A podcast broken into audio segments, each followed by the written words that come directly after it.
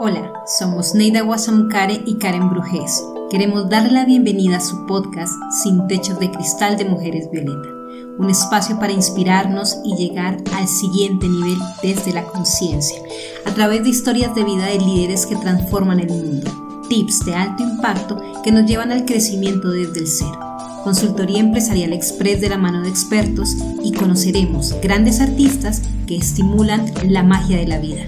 Deseamos disfruten nuestro episodio. Ya artistas globales. ¿Y por qué en este último espacio es que nos gusta hablar con artistas globales? Porque precisamente nos inspiran porque nos permiten tener un fin de semana cargado de magia y el día de hoy no va a ser contrario porque tenemos a un gran invitado, tenemos a Franco. Él es colombiano. Él hizo estudios en leyes en la Universidad Externado de Colombia, facultad en la que fue docente de filosofía e introducción del derecho vinculado al Instituto de Estudios Interdisciplinarios. Además de esto, ha realizado eh, formación en temas de paz y utopía con el Ministerio de Cultura, la Biblioteca Luis Ángel Arango, el Seminario de la Creación y la Locura desde la, de la Universidad Nacional de Colombia, el Seminario de Cultura y Economía en convenio Andrés Bello de la Biblioteca Luis Ángel Arango. En el campo del derecho ha profundizado en las áreas de derecho de autor, propiedad intelectual, seguridad social del artista y gestión cultural. Y como autodidacta ha incursionado en la investigación, la estética e histórica de las artes, eh, perdón, en la investigación estética e histórica de las artes plásticas, curaduría, apreciación y avalúo de arte, investigación sobre técnicas de pintura, es investigador de arte precolombino, asesor y representante artístico y además es escultor. Bienvenido, Franco, a Sin Techos de Cristal. ¿Cómo estás? Eh, bueno, muy buenas tardes. Ante todo estoy muy feliz de participar en este programa, de esta bella invitación y hacerme parte de, este gran entusiasmo como artistas globales que llaman este, este espacio y compartir con ustedes un poco de lo que ha sido los sueños, de lo que ha sido todo este proceso del arte, la cultura y, el sueño de vivir para dar. Claro que sí. Cuéntanos, Franco, ¿cómo llegaste a ser escultor? Porque además tienes unas obras preciosas. Cuéntanos un poco más de ti. Bueno, eh, yo comienzo realmente el tema de la, de la gestión cultural, digamos, desde como coleccionista de arte ya desde ser coleccionista de arte me fui sumando a algunos aspectos, ya representando artistas, visitando muchos museos, entonces me fui metiendo en el universo de las artes. Ahí fue donde fui conociendo también algunos escultores, artistas, en donde los, los acompañaba en todo su proceso de creación artística, de moldeo, acompañarlos a los talleres de fundición. Entonces se me fue se me fue impregnando, impregnando esos saberes y además ese, esa, esa magia plástica de poder escupir, de manejar lo que es el arte tridimensional. Y bueno, y ya con, con, digamos, algún día decidí asumir el reto de crear mi propia obra, mi propia propuesta, y eso es lo que me ha llevado a, a tener dos grandes series, ¿no? Que es lo que yo presento pues, dentro de mi proyecto como escultor. Una es una serie que llamo Seres, eh, que es él y ella, un par de dos personajes lánguidos, delgados, eh, muy Giacometti, muy Modigliani, de pronto hay una influencia del arte universal, por supuesto, eh, también tiene mucho que ver con el arte trusco, en fin.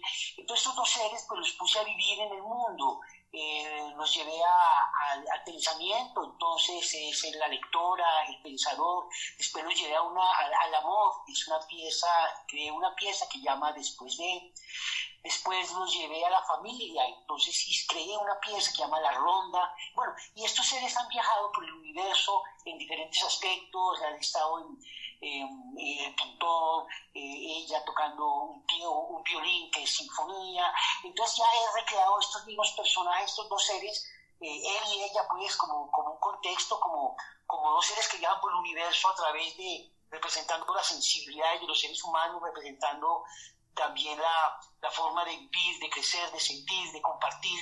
y bueno, eso fue como el primer, el primer digamos, desarrollo desde la escultura con las series series. Tengo otro, otro aspecto que ya es, bueno, estos, los seres es una obra, es un figurativo impresionista, expresionista, digámoslo, en donde se representan, como tengo el cuerpo, la mujer y el hombre en sus diferentes devenires. Tengo otra serie ya un, poco, un poco más ancestral, digamos, o totalmente ancestral, donde trabajo eh, varios de, los, de las culturas nacionales colombianas, eh, como los Nucalmacú o, o indígenas del Copés o el Guainí, en fin, representándolas también en sus cosmogonías también este es un trabajo que va, además de ser un artista, eh, un trabajo plástico, tiene que ver con un trabajo antropológico, ya que me, llevo y me, meto, digamos, en, sus universos para investigar un poco de, sus seres, de sus quehaceres, de, su vivir real, de sus dolencias también. Entonces también se vuelve esta serie como una denuncia, una denuncia frente al universo, frente a estos seres que conservan toda la sabiduría de la vida, la sabiduría de, de, cómo asumir, el, cómo el hombre debe asumir, su, compartir la tierra misma, la Pachamama, y este conocimiento lo tienen estos antepasados. Entonces también hay como buscar que, que estos antepasados puedan, puedan representarse mediante estas esculturas para, para que sean una voz simplemente hacia el universo que reclama precisamente este contacto con la vida, con la naturaleza. Eh, digamos que eso es lo que eh, desarrollado a nivel de escultura, igual hay unos procesos un poco más profundos, eh, más sociales detrás de estos trabajos, que bueno, en su momento los podemos discutir, hablar y bueno, eh, digamos que eso es respondiendo a tu pregunta frente al concepto escultórico. Mira, mira que quisiera, todo lo que tú, lo que tú nos estás compartiendo en este momento, eh, tiene una gran inspiración, ¿no? Y tiene una gran inspiración desde, desde lo sociológico, desde, desde, desde, este, desde lo antropológico también podríamos abordarlo. Y yo quisiera saber cómo tú, o sea, cómo llegaste a, a la creación, o sea, estos elementos de inspiración, ¿de dónde nacen? O sea, la musa de inspiración, la gran musa, ¿cómo se da en ti? Bueno, digamos que eh, mi proceso artístico comienza con la pintura. Y en la pintura pues, yo comienzo a desarrollar unos proyectos eh, muy matéricos, arte abstracto, pero conceptualmente es, eh, es, un tema muy ambientalista, muy frente al tema del medio ambiente, es una denuncia frente al tema de la minería, por ejemplo, una serie que llamamos Dorado Precolombino. también es una, hay, otra serie que llamamos Geometría Precolombina, que también es, es esa búsqueda también de, de estas simbologías, líneas precolombinas que también tienen una, una fuerte simbología que todavía se está como desarrollando y estudiando hasta dónde querían llegar ellos con esta simbología eh, geométrica. Tengo otra serie como que son como atmósferas, que parecen como fotografías aéreas, o una serie que llamo coral, que son profundidades del mar. Entonces toda esta serie, todo va alimentando el concepto del medio ambiente. Entonces todo el medio ambiente, todo lo que es la tierra, Pachamama, la vida misma, es lo que me ha inculcado y me ha llevado de alguna forma también a expresarme desde, desde mi pintura, desde mi, desde mi creación artística, tanto, tanto pictórica como escultórica, buscando de alguna forma representar lo que es la misma vida y de alguna forma también es una denuncia frente a muchos aspectos que estamos viviendo, de cómo es el maltrato frente al medio ambiente, el tema ecológico, el tema de, bueno, capa de ozono, miles de problemas que hay con, con los bosques, con la madera, eh, con el desarraigo de los antepasados, de nuestros ancestros indígenas. Entonces todo, todo, es como un mismo universo, es un universo de, de, hacia lo que es la vida, ¿no? Hacia proteger la vida desde nuestra memoria, desde, desde, nuestra identidad. Creo que ese ha sido como mi propósito, ha sido como mi línea de trabajo y es lo que me ha llevado realmente a expresarme eh, artísticamente. Ok, fíjate, este, Franco, yo estuve leyendo mm, tu material y hay algo que me llama la atención, que a lo mejor te va a llevar un poquito, te va a llevar un poquito a retroceder, porque te he escuchado muy atentamente y me interesa mucho toda esta cuestión antropológica, ¿no? Que tú estás presentando. Eh, el Mukat Maku, que es la última etnia nómada que tú has puesto, ¿no? Del continente americano, del continente latinoamericano. Este, eh, y, lo que presenta es cómo, ese, cómo, cómo se da ese conflicto social, cultural, entre lo ancestral y el mundo actual, ¿no? Como tú venías diciendo. E, ese aspecto eh, realmente impacta cuando uno ve tu obra, porque se puede percibir ese conflicto, ¿no? Ese conflicto. Me llamó muchísimo la atención eh, la, escultura que tienes de la mujer como pintándose con un brazo muy largo. Es como e, ese conflicto entre lo que, en lo que es y lo que eh, a lo mejor quisiera ser por lo que ve afuera, ¿no? Eh, sí, correcto. eso me impacta. Me gustaría que nos hablaras un poquito más de eso. Bueno, para, para entrar en este tema, vamos a recordar un libro, un título de nuestro premio Nobel Gabriel García Márquez, Crónica de una muerte anunciada. Eh, y es realmente lo que ha sucedido con esta con estos ancestros indígenas, los Nucalmacú, que viven en Colombia entre el río Inírida y el río Guaviare.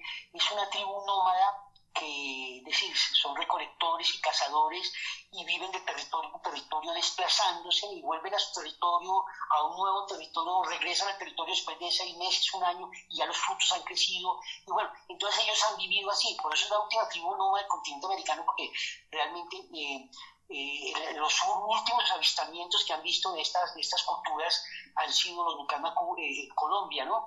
Claro que en el Chiviriquete hay, hay unos, unos avistamientos de algunos, de algunos indígenas también que, que suponemos que viven bajo este mismo concepto de vida, ¿no? El nomadismo.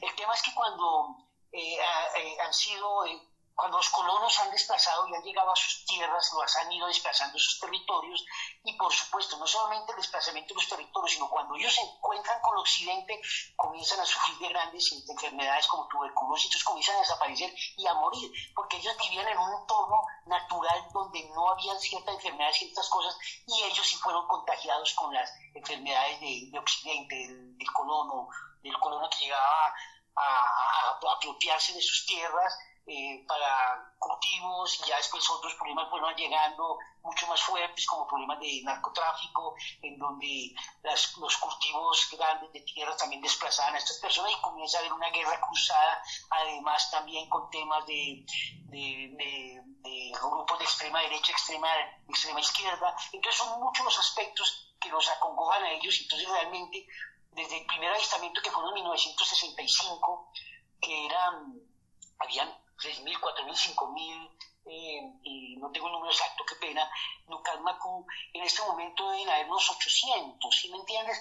Ya, eh, es el primer avistamiento fue en este 65, pero después como en el 89 hubo un encuentro donde salieron algunos de ellos, un grupo como de 10, 12, y fueron, eh, digamos, casi que casados, que terrible decirlo así, por por los colonos porque los trataban casi como animales, es una cosa muy fuerte culturalmente, socialmente, y bueno, y eso ha hecho que ellos vayan desapareciendo y se han aculturizado, de pronto algunos están cerca de algunas poblaciones como San José del Guaviare o algunos resguardos, a pesar de tener un gran resguardo en territorio, pero que no es respetado por el blanco, no es respetado también por el, por el cultivo extensivo de ciertos ciertos materiales por la ganadería, ganadería, extensiva. Entonces han sido desplazados en vida de sus territorios, por ende, de la misma vida de su existencia. Entonces es lo que de alguna forma estamos, queremos crear una denuncia, por eso el, propósito de las esculturas o este trabajo artístico es que sea una denuncia frente a todo el tema eh, de lo que es la vida y la protección de la vida de estos seres, no solamente en su en su cosmogonía interior de su existencia de sus seres, sino también en su, en su entorno de lo que es la, la preservación de la misma vida, que es la tierra, que es la madre naturaleza, el agua, el fuego, los, elementales, ¿no? Entonces es como todo este todo lo que nos lleva precisamente a desarrollar este proyecto escultórico, pero también es desde frente, frente a una denuncia humana de, de, de, abrir los ojos a la humanidad y decir, por favor, esto es vida, esto es real, no podemos avasallarnos, ir por encima frente a los conceptos capitalistas de, egoísmo de unos pocos frente a lo que es la, vida misma, ¿no? Entonces, de alguna forma eso es lo que me ha llevado a desarrollar este proyecto, esta tarea y, bueno, ha sido un camino que llevamos ya eh, algunos años y tenemos unos propósitos de pronto de crear un gran foro internacional con algunos países como Suiza, Francia, Alemania, eh, que han estado vinculados, sino que de, alguna forma compaginar y poder unir estas, estas líneas de trabajo frente a propósitos en común no es tampoco fácil atarlos. Sin embargo, bueno, seguimos con la lucha y es como el proceso que nos lleva en este momento en esa tarea desde lo artístico, de artístico, repito, antropológico, pero frente al concepto social y social y político de alguna forma. Ok, fíjate, este, yo en tu obra veo muchísimas cosas que, que se unen en esa protesta, en esa búsqueda de la reivindicación, ¿no? Eh, tú también has trabajado, creo que has dirigido el Museo de la Memoria Histórica de la Mujer la casa social de la mujer. Este, ese es, otro aspecto muy relevante, ¿no? Que me gustaría que hablaras un poquito de eso. Bueno, sí, realmente yo soy director cultural o manejo la parte cultural de Asociación de Primeras Damas de Colombia, que es una fundación que reúne esposas de alcaldes, gobernadores y diplomáticas en Colombia que hacen realidad una cantidad de aspectos de desarrollo de, procesos sociales a nivel nacional. Y la, eh, digamos el proyecto bandera de ellos es hacer unas casas sociales de la mujer, de empoderamiento de las mujeres en diferentes municipios de Colombia. Además en municipios retirados, en zonas donde, donde la gente no cree pues que, que, es difícil realmente eh, podernos asentar y, y hacer estos proyectos tan mágicos.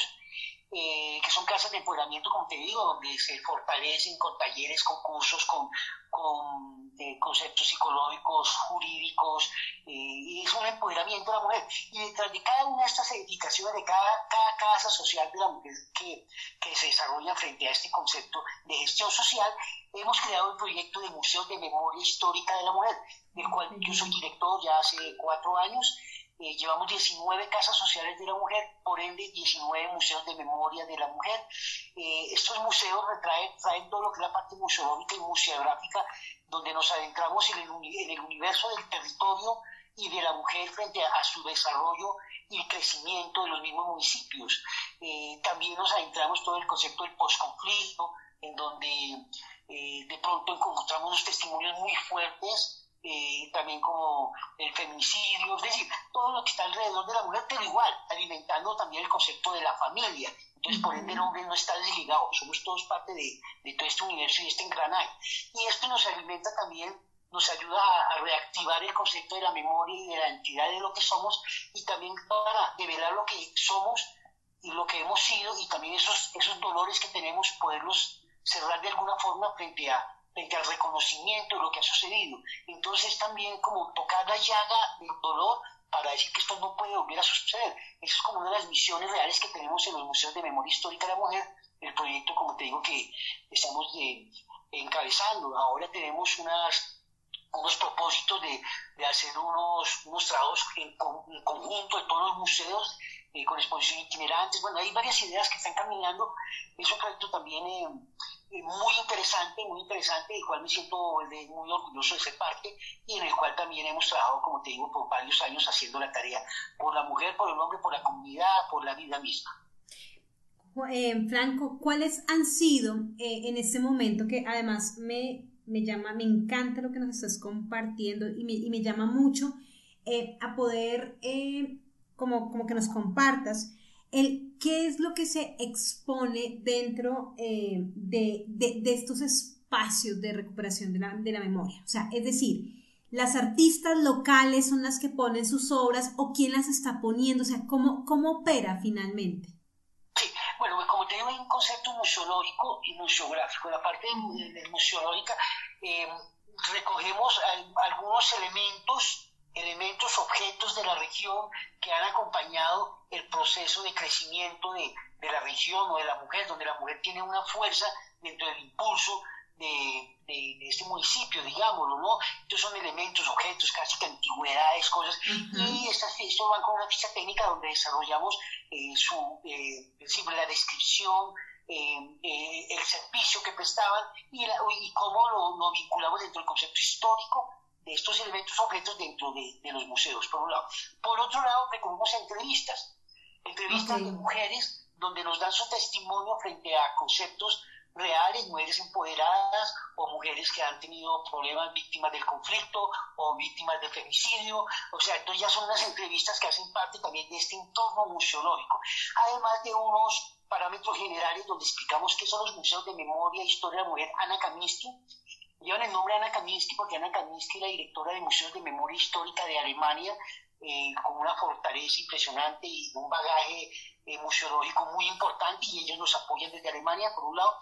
Por otro lado, explicamos, eh, hacemos un, texto, un recuento de lo que es el territorio, de lo que es el municipio, contando un poco su historia, contando un poco su proceso de crecimiento y, y de pronto enalteciendo algunas de las mujeres que han sido parte de, de este crecimiento, digamos, alguna que ha sido eh, la partera, la profesora, o alguna que se destacó a nivel de deporte o a nivel político. Es decir, exaltamos ese, ese, ese sentido de la mujer dentro del concepto museológico.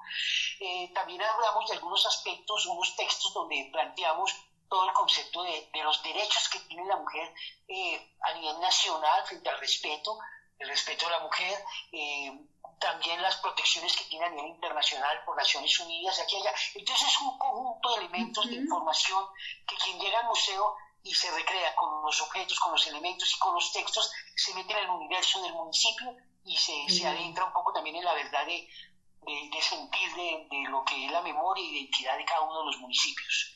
¿En qué lugares se encuentran estos museos, eh, Franco?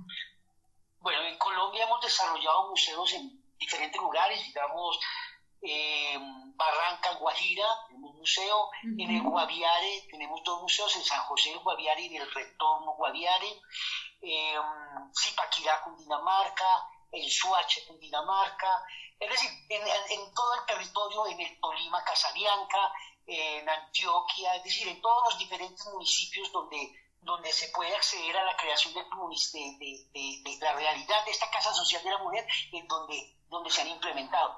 Para este, este plus, para este proceso que viene, este, lo que nos este año, este año, el año entrante, creemos que vamos por un proceso de más de 15, 20 casas sociales de la mujer, que nos implica 15 o 20 casas sociales en museos de memoria histórica adicionales. Como te digo, se, se ocupan en todo el desarrollo de diferentes municipios de Colombia. Entonces vamos de punta a punta, ahorita vienen algunos proyectos en la costa, es decir, como te digo, en el Tolima, es decir, eh, es Colombia la que está dentro de este concepto museológico, desde todos sus puntos de vista.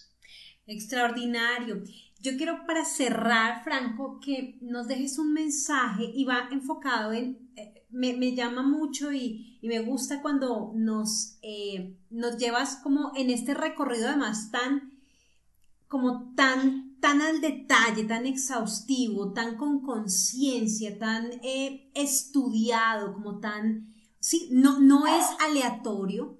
Eh, como cuando tú llegas y te conectas, y te conectas eh, con el arte, cuando te conectas con la escultura, pero también con la pintura, un poco dejar un mensaje a aquellas personas tal vez sienten el llamado para, para llenarse de esta magia de la vida que es el arte y les da miedo o no, o no han dado ese paso para poderlo asumir en su, en su cotidianidad también como eh, una, una opción para, para sentirse felices. Un poco que nos, nos puedas decir, porque tú no, tú no eres un artista, no, no, leímos en tu, en tu bio, no leímos que hayas estudiado arte de manera inicial, pero sí te has conectado con y la vida te fue llevando a. Entonces, quiero que nos dejes un mensaje para aquellas personas. A mí me encanta pintar, a mí me encanta hacer muchas cosas y a veces no le saco tanto el tiempo. Entonces, ¿qué, qué valdría la pena que pudiéramos escuchar de ti? Sí, yo creo que, es que todos, los, todos los seres humanos tenemos, tenemos algo de artistas que nos toca descubrirlo. Bien, tú lo dices en la, en la escritura, en la pintura, eh, en la danza, en el canto, en la música. Es decir, es un universo, pero todos los seres humanos tenemos ese espíritu artístico. Ahí es que, es decir, darle la oportunidad de que nazca, de que salga a la luz pública y de que sea de que sea mágico dentro de nuestro ser. En ese momento crecemos espiritualmente, crecemos en vida y podemos encontrarnos con, con la posibilidad de dar, porque cuando tú estás dando de, de, tu vida en la creación artística, le estás dando a la humanidad un poco de, la magia de, tu, de, tu, esencia y de tu existencia. Entonces romper el hielo, romper el hielo frente al lienzo blanco, eh, con una pincelada o con un instrumento, asumir el instrumento y, tocarlo, es romper ese instante, coger, coger tu lápiz, tu hoja en blanco y, comenzar tu novela, pero es asumir el reto, es, hay que dar el primer paso. Ya no te preocupes si es bien o mal como lo estás haciendo, simplemente hazlo, que el tiempo va a encaminar los resultados positivos de este quehacer artístico-cultural. Todos tenemos, todos tenemos una sensibilidad y esa sensibilidad la podemos expresar de mil formas en el arte. Y es una forma también de dar. Y en el momento que tú le estás dando a la vida con tu arte, con tu postura frente a la creación, le estás dando a la humanidad una parte de crecimiento frente a la misma vida. Oh, preciosísimo, preciosísimo, Franco, agradecidísimos contigo. Pues yo quedo muy feliz, Neida, ¿tú cómo te sientes? Uf, estupendamente. Para mí ha sido todo, eres todo un personaje, Franco la verdad. Y, bueno, me ha gustado muchísimo tu planteamiento porque eh, me descubre, me da como una visión de mi hermano país Colombia, eh, pues eh, también, como digamos, muy profunda, muy profunda y muy humana a través del arte. Muchísimas gracias gracias a ustedes. ¿Dónde te podemos encontrar, Franco, en redes sociales? Queremos seguir tu trabajo, tus esculturas además son preciosísimas en bronce. ¿Cómo, cómo te podemos contactar? Eh, bueno, por el Facebook, digámoslo, eh, estoy como Franco Artista. En Instagram, bueno, Franco Artista de pronto soy un poco más amplio en los conceptos no solamente del arte, sino también el concepto social, eh, ambiental, en fin. En Instagram sí lo tengo mucho, muy presente frente a toda la creación y de actividades artísticas, que es a Franco 8, ART Franco 8, es mi Instagram. Tengo una fanpage también, que es Franco Galería Editora, y Twitter, que es Franco Gestión, en fin. Eh, por cualquiera de estas redes se encuentran alguna información y estoy para para aportar desde, desde, la sensibilidad del arte, desde la cultura, desde la intelectualidad a todo lo que sea un desarrollo artístico y cultural. Muchas gracias, de verdad, muy agradecido con, con Karin, con Neida por haberme invitado a este programa y bueno, compartir un poco lo que es un sueño de vida y es vivir en el arte y por el arte. Qué bien. Bueno, gracias Franco. Y la canción con la que nos quieres dejar es el can de El Canca Qué bello es vivir. ¿Por qué? Bueno, cuando escuchen la letra, yo sé que se van a enamorar todos los, radioescuchas de esta canción porque lleva una, un mensaje muy bello de lo que es la vida. Qué bello es vivir, el mismo nombre te lo dice y yo creo que la letra es la que nos va a decir realmente por qué la escogí. Es esa sensibilidad que existe ahí y es el amor, es el amor pleno de la vida y de la existencia. Muchísimas gracias a todas y a todos quienes el día de hoy se conectaron con nosotros en Sin Techos de Cristal de Mujeres Violeta.